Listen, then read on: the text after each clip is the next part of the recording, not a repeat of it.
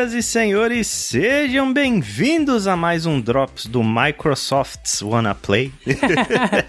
eu sou o Ale Romero. Eu sou o Chico. Eu sou o Proto. E eu sou a Melanie. E hoje, como não poderia deixar de ser, a gente vai discutir um pouco sobre a maior transação da história dos videogames, né? O assunto da semana que tá todo mundo falando e ninguém foi comprado ainda pela Microsoft para ser milionário o resto da vida. Não sei, 2022 tá só no começo, vai que ela resolve, né? Pois é. Quem sabe o Anaplay está aí, custa bem menos que a, que a Activision Microsoft. Olha, qualquer Game Pass a gente já tá aí, hein? Exatamente, dá uma assinatura aí de 5 anos do Game Pass que a gente conversa. 5 anos do caralho, vitalício.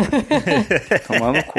Muito justo, muito Me justo. valorize. Bom, então, Microsoft. A gente acordou aí na semana do dia 17 de janeiro de 2022 com uma bomba do tamanho do universo, onde a gente descobriu que a Microsoft comprou simplesmente a maior publisher de jogos independente do mundo, que é a Activision Blizzard, pelo singelo valor de 68,2 bilhões de dólares. Né? Foi a maior transação da história da indústria e a última vez que a gente falou da maior transação da história da indústria tinha sido a compra da ZeniMax Bethesda pela Microsoft por 7,5 bilhões de dólares. Então a gente está falando aí de um acordo de quase 10 vezes o valor que a Microsoft pagou na Bethesda. E, cara, eu confesso que eu ainda tô meio em choque com essa notícia, porque é aquele tipo de notícia que a gente jamais esperaria, sabe? Eu nunca esperaria que um estúdio do tamanho da Activision fosse adquirido por uma empresa que não fosse, sei lá, o Google ou a Apple tentando uma investida dentro dos videogames, né? E aí. É a Tencent que já é dona de um monte de ações de várias empresas. Exato. Mas a, a Microsoft, é, a gente acaba pensando muito só na parte de games, né? Só mais um ponto antes de raciocínio, é que se a gente converter isso em dólar, a nossa escala atual numérica e econômica não consegue comportar o valor, tá, gente? Se a gente converter para reais, é história. Não dá. É impossível. Buffer Overflow. Esse valor em reais é impossível. E, mas assim, a gente acaba pensando muito na Microsoft na parte de games e tal. Mas a Microsoft é uma das maiores empresas do mundo. Isso é Exato. fato. A Microsoft, quando a gente olha para mercado, parte de software, uma porrada de outras coisas, principalmente corporativa, que a Microsoft faz, é, é absurdo.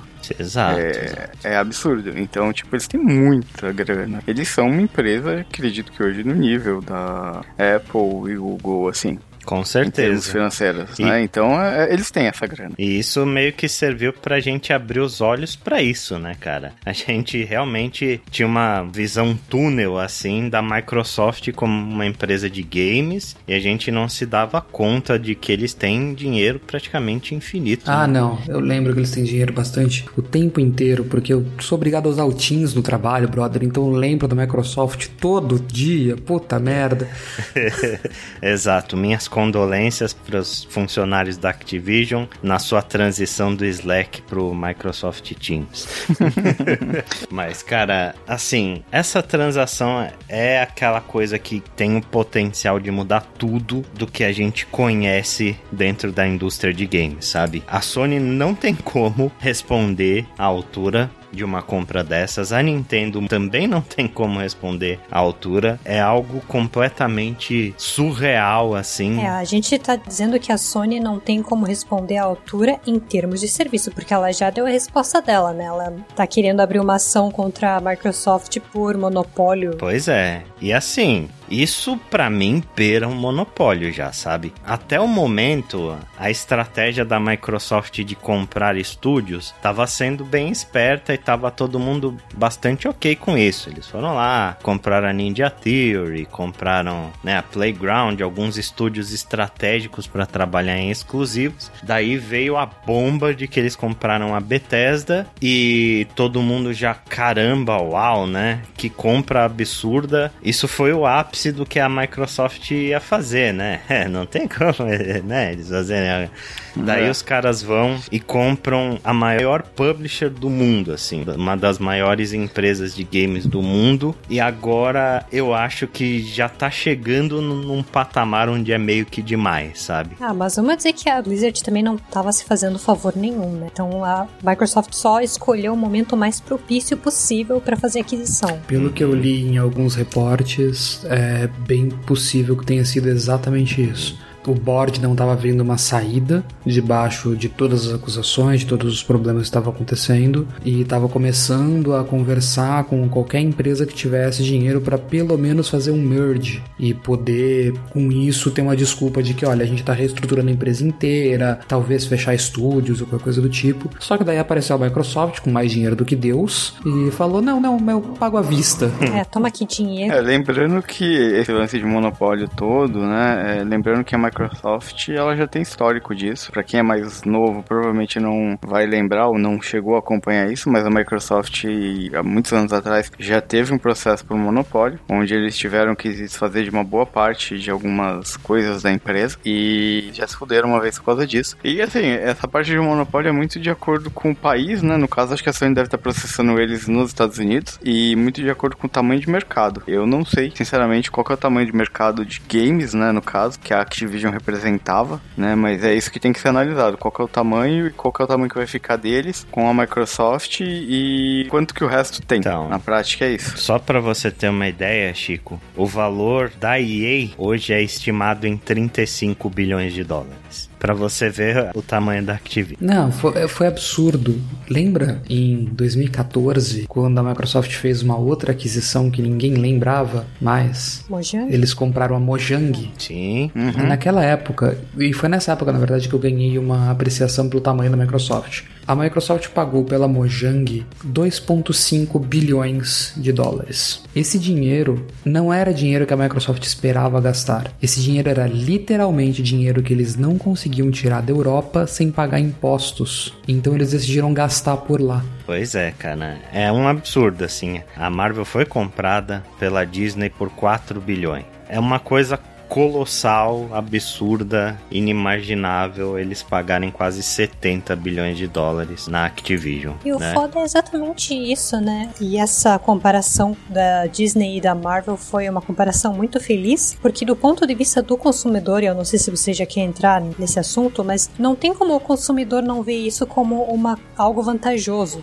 no caso da Disney e da Marvel, talvez tenha sido um pouco, mas o que a gente teve como resultado foi que agora a Marvel Marvel tem conteúdo novo de coisas o tempo todo. Tem seriado, tem filme novo, coisas do gênero. E a Microsoft tem isso muito forte com o Game Pass, né? Eu acho que isso é uma das coisas que meio que impede a gente de ver isso como uma compra não vantajosa para o consumidor final, né? É, eu acho que o medo aí de ser vantajoso ou não ser vantajoso é que o monopólio para o cliente final né, é ruim. Que a melhor coisa que existe para o consumidor final é a competição. Exato né? Porque você força a melhora de qualidade do produto, você força a melhora da empresa pensar no cliente e tudo mais, né? Se realmente começar a se caracterizar como monopólio, eu domino isso daqui, né? Que aí a gente vai lembrar muito do PlayStation 3 ali, né? No ego da Sony. Uhum. Né? Quando vira um monopólio, tipo, foda-se, eu que mando nisso daqui, vocês vão fazer o que eu quiser, né? Vocês vão ter que aceitar o que eu entregar para vocês. tipo, a moeda de barganha é deles e agora se eu quiser cobrar mais pelo Game Pass, vocês vão ter que pagar e não tem chororô, porque ninguém oferece um serviço como esse, né? Exato. O é, tamanho então. do catálogo do Game Pass depois de tudo isso, eles podem tranquilamente subir o preço. E o que, que você vai fazer? Você vai deixar Sim. de jogar esta quantidade de jogos? Sim, o maior problema problema, na verdade, que eu vejo disso é que com isso a Microsoft ganha uma faca de dois gumes muito forte, muito forte. Porque não é só Activision e Blizzard, né? Tem seis, sete estúdios aí na brincadeira. É muita mão de obra, muito poder de produção. Sim. A Microsoft ganha um poder de fazer uma coisa que eu duvido que ela vá fazer muito, que é agora ela pode arriscar. Agora ela pode fazer todo tipo de indie que junta uma equipe de oito pessoas dentro desses estúdios queira fazer. Agora ela tem grana e liberdade, porque o indie pode ser simplesmente exclusivo do Xbox ou do Game Pass e pronto. Mas assim, em termos de indies, a Microsoft já manda muito bem. Sim. Porque eles têm o ID at Xbox, né? Eles têm um programa de aceleração para estúdios indies lá, em que eles bancam diversos jogos desse tipo. Eles comprarem a Activision, cara. A Activision não é um estúdio que faz jogos indies, sabe? Não. Acho que a estratégia é bem outra. Sim, sim, exatamente. O que eu quero dizer é que agora eles perderam o risco de, de querer fazer isso. Agora tem zero medo deles quererem publicar qualquer coisa. Mas o outro ponto do que eu queria falar é que é o perfeito inverso disso é agora eles podem demorar o quanto que eles quiserem para inovar. E isso é o meu maior medo. É, porque é um agora eles podem fazer o que eles quiserem. Eles controlam os dois maiores FPS de jogo ainda. Tá bom, dois maiores, mas ainda assim eles controlam Call of Duty e eles controlam Overwatch. Apesar de Overwatch ter diminuído bastante, ainda é bastante jogado. E Call of Duty é o maior FPS do mundo. Só uma coisa não dá um passo atrás, a gente tá partindo do pressuposto que todo mundo que tá ouvindo a gente sabe as grandes franquias de cabeça aí da Activision. Acho que vale a pena a gente só lembrar, assim, para o pessoal ter uma noção do que, que é Activision, né? Quais são as grandes coisas que a Activision tem, né? É, e a gente não tá mencionando o King, né? Porque a original é ABK, a Activision Blizzard King. Então, eles são detentores do Candy Crush e todas suas variantes. Exato, exato. Então vamos lá, né? O que é que a Microsoft comprou neste pacote aí? Eles compraram basicamente três empresas, né? Primeiro a gente tem a King, que a, a Mel já falou, que é basicamente uma máquina de imprimir dinheiro. Eles têm centenas de jogos mobiles aí que geram grana sozinho por si só. A mãe de todo mundo já jogou isso. É, exato. É, Entre eles o Candy Crush, né? Que acho que é a franquia mais famosa da King. Além da King tem a Blizzard, que é dona de franquias como World of Warcraft, Diablo, Hearthstone, Overwatch, StarCraft, Heroes of the Storm e por aí vai, né? Uma das empresas mais clássicas que a gente tinha dos videogames. E tem a própria Activision Publisher, que é dona da série Call of Duty, que é a maior série de videogames do mundo. É o jogo mais vendido do ano, todo ano, desde sei lá quando, né? Além de Call of Duty, eles ainda têm algumas outras franquias bem rentáveis, como Crash Bandicoot e o Skylanders, né? Eles têm Spyro, eles têm Tony Hawk e tem outras coisas que estão esquecidas lá no portfólio deles, que eles basicamente só publicam Call of Duty e meia dúzia de jogos pingados nos últimos anos. Então, tudo isto vai para as mãos da Microsoft. E aí entra um ponto que eu queria discutir com vocês. Vocês acham que estas franquias vão ser exclusivas do Xbox? Do Xbox não, né? Vão ser exclusivas do ecossistema Xbox, né? Que envolve PC, que envolve os próprios consoles, que envolve o xCloud Gaming e etc e tal. Eu acho que sim, não tem por que não ser. Tipo, agora que eles compraram, eles vão. Tipo, acho que só o que já tinha acordo, né, em contrato e tal, pra ser lançado na plataforma da Sony e outras plataformas vai continuar sendo lançado. Uhum. Mas eu acho que o que é novo, o que vai ser desenvolvido daqui pra frente, a chance de, tipo, não sair pra mais nada e a gente ter um controle maior da Microsoft sobre essas coisas, eu acho é gigante. Eu acho que é deixar muito dinheiro na mesa, deixar exclusivo. O que eu acho que eles vão fazer é transformar algumas coisas em exclusivo. Então, eu sou da época que Call of Duty tinha modo single player, eu não sei nem se ainda tem. Ainda tem, Ainda tem, tá, ainda tem uma historinha, ok. ainda tem. Mas o que eu vejo muito facilmente a Microsoft fazer, porque isso está bem no modus operandi dela, é ok, você tá no PlayStation ou você tá no, na Nintendo, sei lá, eu- você tem o jogo, você pode comprar o jogo, você vai jogar o jogo. Só que se você tá no Xbox, você vai ganhar automaticamente uma meia dúzia de skins e você vai ganhar um capítulo extra na sua campanha. Uhum, faz sentido. E você, Mel?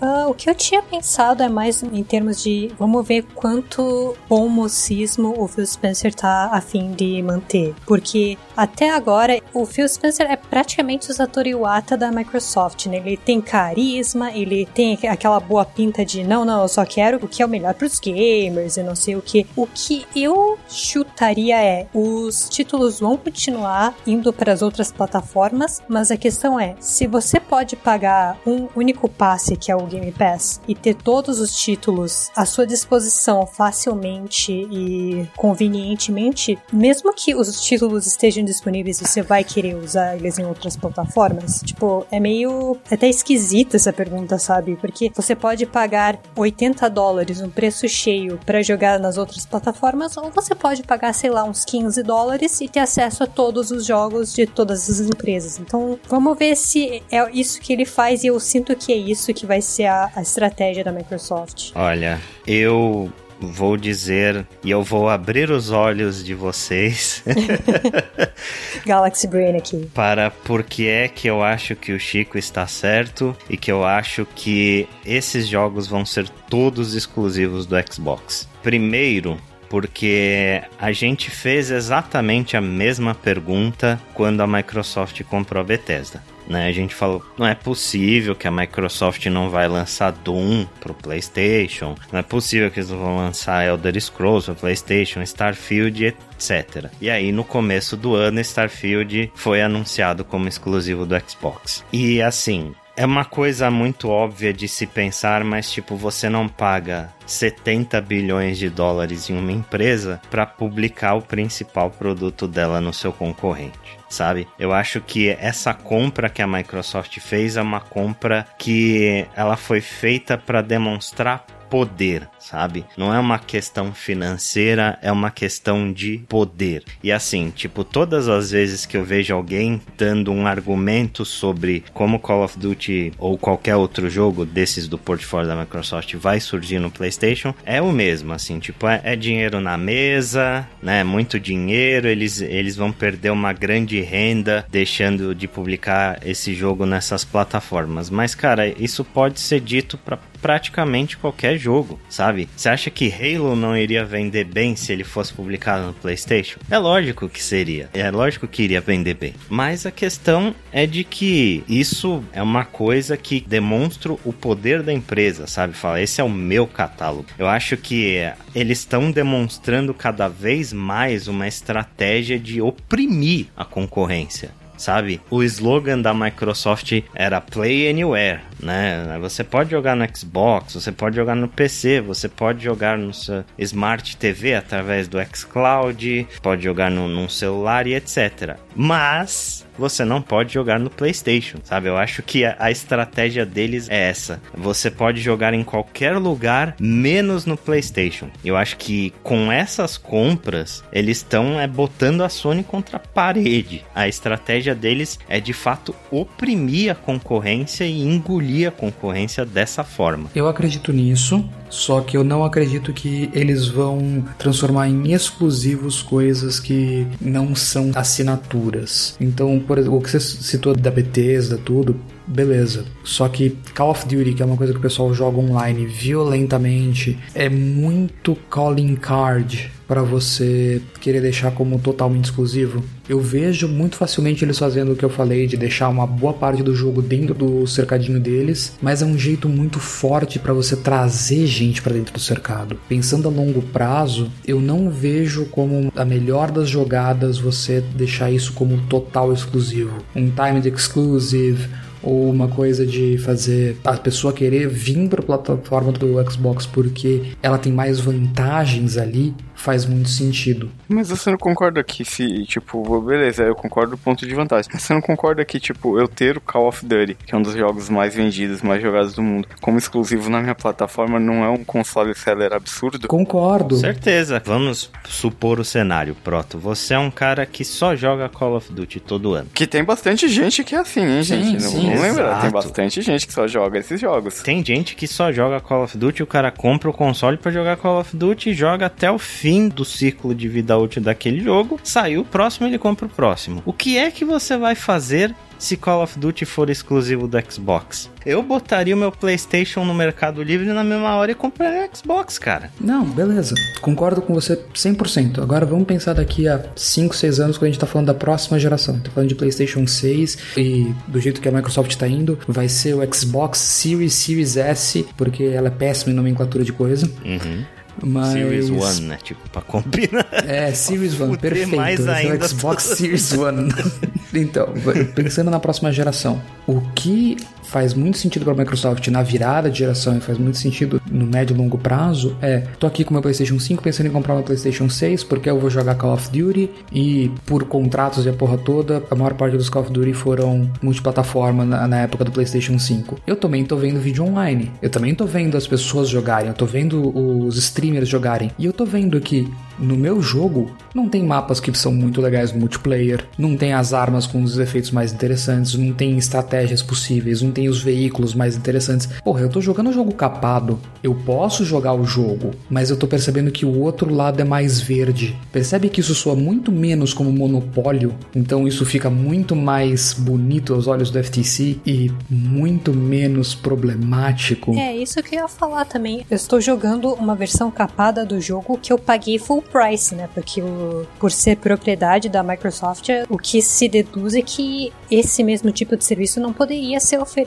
pela Sony ou pela Nintendo que seja. Exatamente. Mas do ponto de vista de, de fornecimento de monopólio, você está fornecendo o mesmo o é. produto, está fornecendo bônus para quem está do seu lado, mas o jogo é perfeitamente completo. É, mas não é bem assim, porque o, o que caracteriza o monopólio é o tamanho de mercado. Se o jogo é da Microsoft, o dinheiro é da Microsoft. Se está vendendo na Sony ou na Nintendo, não importa. A diferença é de venda de console e de venda de jogos. Vai caracterizar como monopólio do mesmo jeito nesse caso. Porque é, é o faturamento da empresa que conta ali pro monopólio qual o tamanho do mercado. Se Call of Duty é da Microsoft, Microsoft, todas as vendas, independente de qual plataforma que é que foi vendida aquele jogo, ela entra na conta da Microsoft. É, e eu ainda mantenho a minha posição. Tipo, você não paga 70 bilhões de dólares numa empresa para ser uma publisher de luxo. Não, não, eu não acho. É que eu concordo contigo. É bem possível que ela faça isso. É só que me faz mais sentido, olhando para o ponto de vista de longo prazo, de você querer jogar para outras plataformas a isca para as pessoas virem para sua.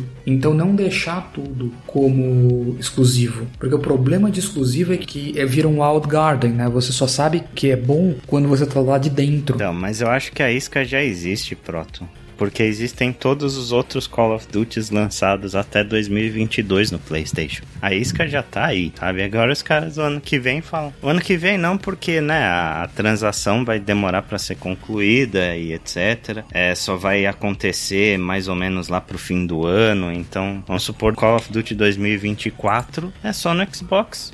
e assim, é, eu acho muito provável que isso aconteça, sabe? Eu acho que essa é a única franquia que essa discussão ela faz sentido, porque as outras, tipo os jogos da Blizzard, você esquece que eles vão sair no PlayStation. Não vão. Eles já são majoritariamente jogos de PC a princípio, a maioria deles já é um jogo de PC. Então, tipo, os poucos que saem em console como Overwatch, Overwatch 2 eu vejo zero possibilidades de sair no PlayStation, né? E o Diablo 4, que é o outro jogo da Blizzard que normalmente sai para consoles, eu também vejo zero possibilidades de sair no PlayStation. PlayStation.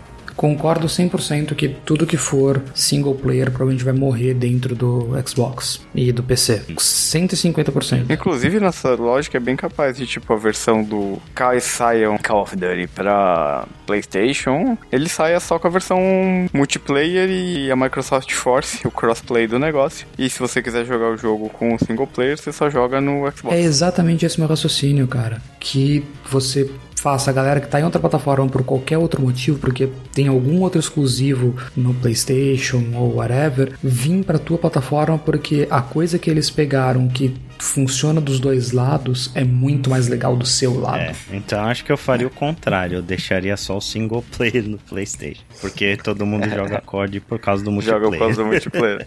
Não, assim, é, foi só um exemplo. Mas ainda assim, eu, assim, se eu sou a Microsoft, tipo, eu vou estar preocupado em, cara, dominar o mercado. Se, é maior, se é um dos jogos mais vendidos do mundo é Call of Duty e é um console seller, isso é óbvio, assim, tipo, não precisa nem, né, muita gente compra e faz comparativo para ver em qual plataforma Call of Duty tá rodando melhor. Você vê vídeos mostrando, eu colocaria exclusivo no meu console para vender o console e dominar o mercado. Com certeza, cara. E você sabe o que, que vai acontecer? A Nintendo vai ser o regulador regulador, porque a Nintendo tem um mercado próprio que vai continuar controlando a sua própria parte. Então, por mais que eles evaporem a Sony, tipo, hipoteticamente falando, a Nintendo é o que vai segurar para que não vire um monopólio. Uhum. Vai na minha. Eu acho que é bem por aí, sabe? A Nintendo, ela meio que não é uma concorrente direta, né? Eles fazem a própria coisa deles ali.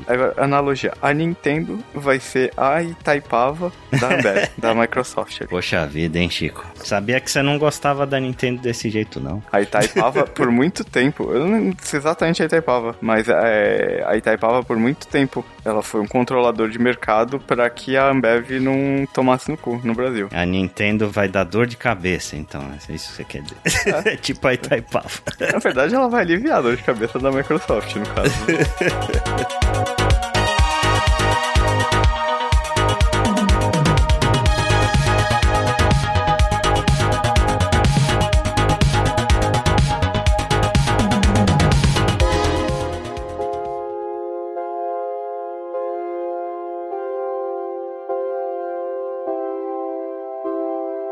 Pois é, cara. é. Sobre essa questão da exclusividade, eu fico bastante preocupado, assim. A Microsoft fez um movimento gigantesco para oprimir a concorrência, né? E, pelo menos na minha opinião, acho muito difícil que esses jogos não sejam exclusivos do Xbox. Daí, o risco do monopólio, ele aumenta cada vez mais, sabe? E depois desta compra deste tamanho, eu não vejo mais ninguém a salvo, não. Eu não vejo nenhuma outra publisher das que sobraram aí a salvo de uma aquisição. E eu acho pior ainda se a Sony começar a comprar empresas do outro lado para fazer frente, porque daí a gente vai contra a tendência que a gente estava tendo nos videogames nos últimos tempos, que era menos exclusividade e mais crossplay sabe? Se a Sony começar a comprar empresas de outro lado, vamos supor que a Sony comprasse a EA, daí fudeu, sabe? Você é obrigado a ter dois consoles, né? Você vai ter a indústria de jogos talvez mais polarizada do que nunca. Isso cai um pouco no que a gente estava falando sobre serviços de streaming um pouco antes da gente resolver gravar o podcast, que é o lance do que está acontecendo com Netflix e Disney, HBO, Amazon Prime. Você tem que ter uma assinatura de cada para conseguir assistir tudo que você quer. Uhum. Sim. É exatamente isso.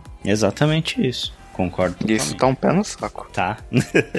Porque causa uma certa saturação. Né? Você fala, porra, eu não, não tenho como pagar tudo isso de assinatura, cara. Eu sou obrigado a escolher agora. E piratear o resto. E piratear o resto. Seguindo o caminho contrário, que eu vi algumas pessoas falando no Twitter e eu, talvez isso seja um caminho, eu não sei, se- não sei, eu não entendo o suficiente do mercado para isso, mas esse é um momento porque muitas empresas que fizeram IPO e que têm ações no mercado perderam muito valor com isso, né? É um momento que talvez algum grupo de investimentos decida falar, é meu, e compre EA, compre 2K, compre um monte de outros estúdios para fazer um outro conglomerado e concorrer com a Microsoft, concorrer com Sony. Ou o que salvaria muitos de nós, talvez a Valve compre alguém. Porque, na minha opinião, quem é a maior incógnita do mercado de videogame é a própria Valve. Porque lembra, a Valve é uma empresa 100% privada. Ninguém sabe quanto dinheiro a Valve tem, ninguém sabe o que a Valve tá fazendo. Eles não têm capital aberto? Não, Olha só, não sabia. o Gabe Newell é dono de 100% daquela porra. É, é assim, agora só um comentário, né? Tipo, a gente tá se encaminhando, e isso eu falo não só no mercado de games, mas a gente tá olhando como exemplo isso, mas isso tem acontecido em todos os mercados, esse tipo de aquisição, né? A gente tá indo pra Cyberpunk. Uhum. Só Big Corps, né? Falei isso em 2014, cara. Se você olhar, a Ambev, se eu não me engano, detém 70% dos rótulos de cerveja do mundo. A BRF controla, eu acho que 50% dos frigoríficos do país sozinha. Cara, a, a Disney e, e eu acho que no mercado de entretenimento, os caras têm, tipo, É. É um império, eu não sei né? porcentagem aqui, mas eu chutaria que um- pelo menos uns 50% da porra toda os caras têm hoje. A Samsung controla, eu acho que 60% do mercado de microprocessadores. É estúpido. A gente tá indo pra uma concentração muito grande. Assim, tipo, a Samsung, tipo, na verdade a gente acha que tá comprando comprando coisa de outras empresas, mas as outras empresas compram material da Samsung para produzir o celular. Sim, e a Samsung compra da LG para fazer tela. É. E todo mundo compra da Sony para fazer processamento de vídeo. A gente tá indo pro inevitável mundo cyberpunk, onde as corporações controlam absolutamente tudo. A gente só tem uma ilusão de governos, porque se você olhar, Tipo, as empresas hoje manipulam absurdamente decisões políticas. Eu só espero que não seja bugado, viu? Porque... Eu ia falar exatamente a mesma coisa. Eu só espero que a realidade tenha menos exploit do que. do que o jogo. Não, mas eu digo cyberpunk de, do conceito e não do jogo, tá? Sim, pô. A gente sim, sabe. Sim. então vamos falar um pouquinho aí sobre desafios, né, e consequências do que a Microsoft vai ter que enf enfrentar comprando a Activision Blizzard. Eu acho que o primeiro ponto é a questão do ambiente tóxico. Acho que a, a, gente não chegou a comentar isso porque tudo isso aconteceu enquanto o Onaplay estava em hiato, mas a maioria das pessoas já está ciente é, de todas as acusações de assédio e de ambiente de trabalho tóxico que existem dentro da Activision, especialmente da Blizzard, né? A Activision perdeu muitos funcionários por conta disso. Teve muita gente que abandonou o barco, saiu da empresa por conta de um ambiente péssimo de trabalho, por conta de acusações absurdas de assédio, de assim, das coisas mais nefastas possíveis. Isso, inclusive, foi o que fez acontecer o adiamento do Overwatch 2 e do Diablo 4 para To Be Defined sabe? Eram jogos que estavam previstos para sair esse ano, agora ninguém sabe quando vai sair, porque a Blizzard perdeu tanta mão de obra, perdeu tantos líderes por conta dessas questões, que o, o estúdio tá praticamente em frangalhos agora. E o Bob Kotick, né, o CEO da Activision, é uma das pessoas acusadas de ser condolente e de inclusive ser responsável por muitas dessas acusações. Isso, inclusive, a gente até já falou aí, o, o, Proto falou da oportunidade de mercado da Activision, foi justamente por conta de tudo isso. A empresa desvalorizou, o Bob Coach que estava numa sinuca de bico, assim, sofrendo uma pressão enorme para renunciar ao cargo, e isso fez com que as ações da empresa baixassem um pouco. A Microsoft olhou, viu a oportunidade, foi lá e comprou. Só que agora eles assumiram esse pepino na mão e eles vão ter que resolver, né? Ou assim a gente gente acredita, né? É, só de processinho que eles assumiram aí junto no pacote, vai, vai uma grana. Uhum. É, e é o que a Mel falou, é isso que a gente acredita, assim esperamos que seja, porque, né, você não assume uma empresa em decadência dessa forma se você não, não pretende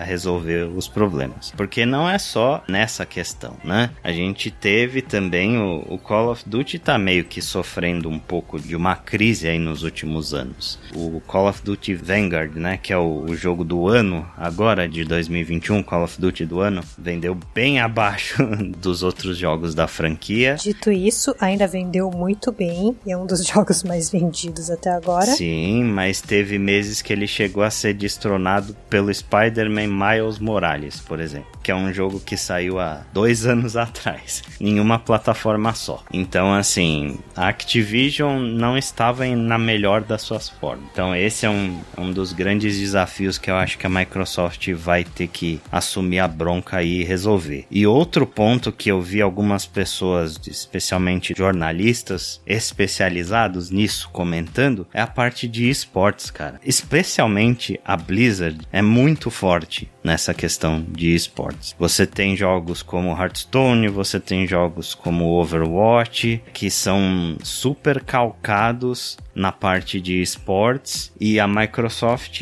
não é muito conhecida por este lado. A Microsoft não tem nenhum jogo competitivo no cenário. O último evento de esportes que foi hosteado por eles foi um campeonato de Halo em 2020 e antes disso eles passaram vários anos em ato sem fazer nada. Qual vai ser a expertise da Microsoft para lidar com isso? E aí, tipo, como isso vai afetar a moral desses estúdios, por exemplo, dos devs de Hearthstone. O jogo sem competitivo não existe, vai morrer. Mesma coisa Overwatch. tem tantas e tantas e tantas questões no meio disso que é difícil elencar. É uma aquisição tão grande, tão absurda, que a gente nem faz a menor ideia ainda de um, uma fração das consequências que isso vai acarretar. Não que a, a BK tenha tido um cenário muito mais feliz com relação a isso justamente por causa dos escândalos, né? Que eles tinham um cenário de esportes muito forte e tudo mais, e depois de todos os escândalos e das coisas envolvendo a ABK que aconteceram, muitas empresas grandes tiraram o patrocínio desses eventos. Sim, com certeza. Mas eu não sei o quão fortes esses eventos ainda são na Ásia, né? Porque eu meio que eu sinto que a Microsoft se perde com relação a isso. Eu não sei como é que está o cenário da Microsoft na Ásia. O que a gente tem notícia é mais no Ocidente, com base no que está acontecendo nos Estados Unidos. Com certeza. Eles continuam não sendo fortes na Ásia. Mas talvez hum. com essa aquisição as coisas mudem um pouco, porque a gente sabe que né, Hearthstone é muito forte na Ásia, StarCraft é muito forte na Ásia, tem diversos jogos aí. Overwatch é. Overwatch foi forte também.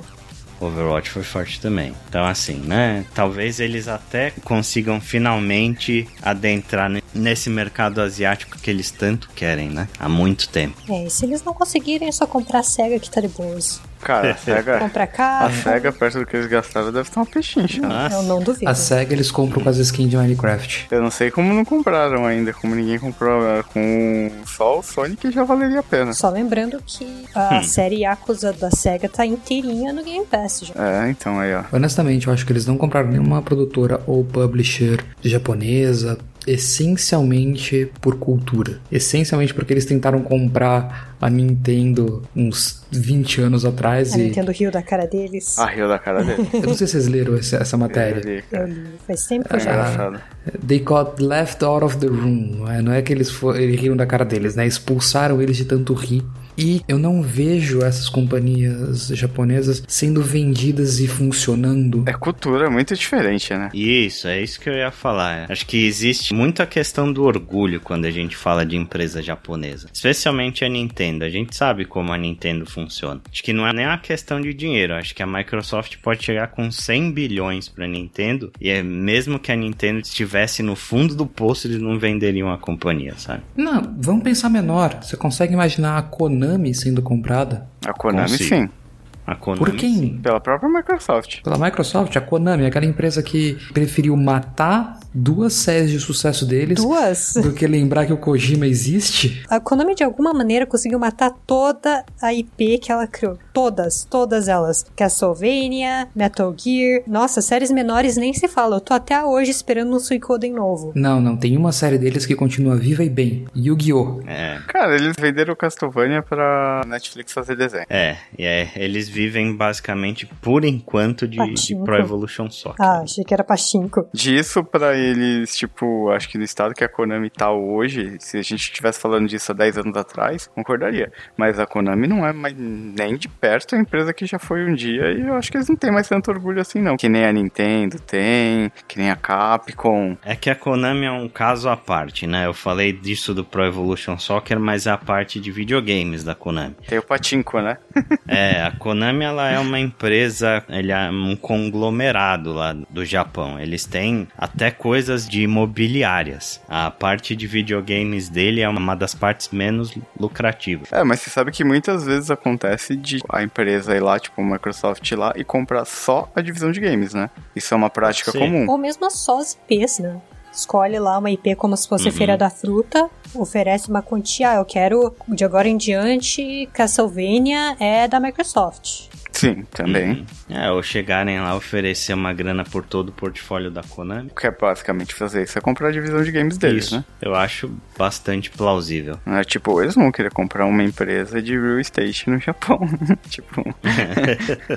não faz muito sentido, né? É, não sei, né? Também a Microsoft não dá pra eu não, não, eu não apostaria. É, cara, é, é muito imprevisível. É o que eu disse há um tempinho atrás. Tipo, eu não vejo nenhuma empresa mais a salvo sabe? Eu não vejo nenhum negócio mais como algo impossível e inimaginável, não. Será que a Microsoft compra a Apple? É, depois dessa compra da Activision, tudo é possível para mim. Tudo é possível. Cara, a gente tá no mundo que aquisições de empresas é um bagulho. Tem alguns gráficos na internet que você olha volume de aquisições de empresa, fusões e tal. Nos últimos 10 anos, você olha. 10, nos últimos 20 anos, pra você ver lá no começo como que era uma coisa mais rara e como que hoje em dia é esse negócio de aquisições de empresa. É um bagulho meio sinistro. É, cara. É só se olhar no Brasil ano passado, a quantidade de empresas que foram compradas e vendidas. Sim. Bom, mas eu acho que é isso por enquanto de Microsoft e Activision. Acho que tudo que a gente tem que fazer agora é aguardar cenas dos próximos capítulos, porque sinto que os próximos meses aí dentro da indústria de videogames vão ser bem agitados e vai sair muita coisa aí de notícia ainda sobre esse assunto. É esperar pra ver. Vamos ver quem vai comprar Rockstar agora. Ou a CD Projekt Red. É. Ah, se bem que ela é europeia, né? Então, nem conta. A Mojang também era, tá? Droga, é verdade. Olha, depois do Cyberpunk eu não duvido comprarem não. Seria uma ótima aquisição pra qualquer empresa. Porque as ações dos caras estão embaixo. Aí compra agora, lançam um, um Witcher, bomba o negócio. É um puta negócio. Compra a CD Projekt. Pois é, e é uma pichincha, né? Comparado com a TV. Então é isso. Então a gente encerra essa edição extraordinária do Drops do WannaPlay. Siga a gente lá nas redes sociais, no arroba no Twitter, no Facebook, facebook.com barra WannaPlayPod. A gente está no Instagram também, instagram.com barra WannaPlayPod. Todo o nosso conteúdo atual e antigo está lá no nosso site, que é wannaplay.com.br. E se você gostou desse episódio e quiser enviar um feedback pra gente, você pode mandar através de um e-mail no contato arroba Pode deixar também um comentário no post desta publicação ou mandar pra gente via redes sociais, grupo do Telegram, cartinha, pombo e coisas do gênero, certo? Então a gente fica por aqui e nos vemos daqui a 15 dias. Um abraço para todo mundo e até a próxima. Falou. Até. Até mais.